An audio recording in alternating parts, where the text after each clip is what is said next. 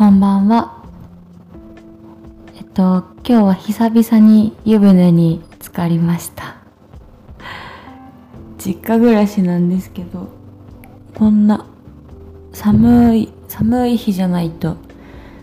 湯船に浸から、浸かる習慣がなくて、いつもシャワーで済ませちゃうんですけど、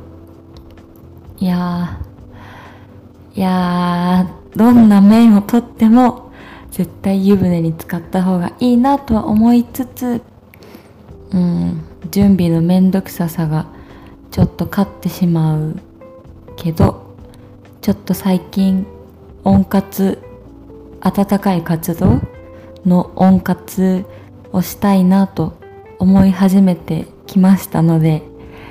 極力湯船に浸かりたいなと思って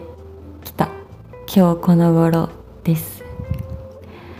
えっと、私の病院勤め先には寮があるんですけど、結構狭い寮で、えっと、お風呂もトイレユニットバスなんですよね。それが結構嫌で、で、寮に住んでる友達も湯船にはめったに浸からないみたいな話もしてて、ちょっとそれも、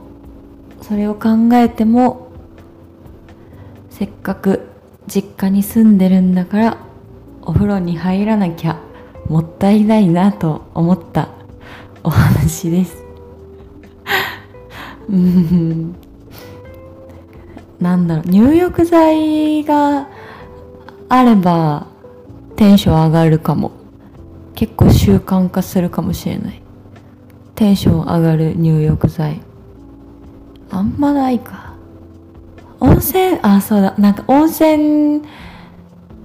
に行ったんですよね、去年の冬に。箱根の温泉に。で、一緒に行った友達は、本当温泉が好きな人で、私は全然温泉好きじゃないというか、好きだけど、まあ普通の人で、温泉旅館に一泊したんですけど、私はもうその、一日目の夜、一回どこかしらのお風呂に入れれば問題ないタイプなんです。なんかその旅館にはお部屋にも露天風呂ついてたり、大浴場があったり、で、外で貸し切れる、もうちょっと雰囲気のいい露天風呂があったりとか、結構充実してたんですけど、私はもうどっかしらの温泉に一回浸かれればもう満足っていうタイプだったんですけど、その時一緒にいた人が、一緒に行った人が、夜ご飯前にお風呂入って、寝る前にもう一回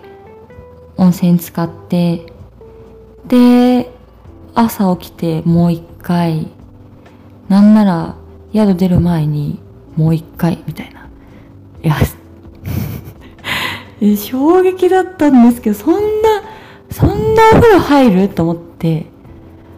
いやー、個人的にはめちゃめちゃ衝撃的でしたけど、これが普通ですか？どうですか？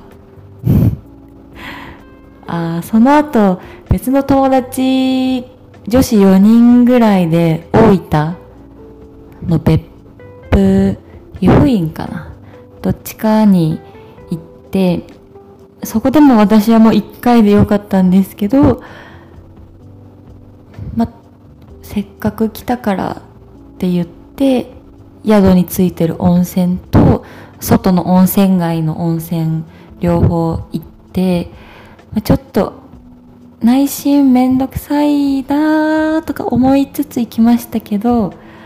あ結果良くて、あ、でもそれ頃からちょっと温泉好きになったかも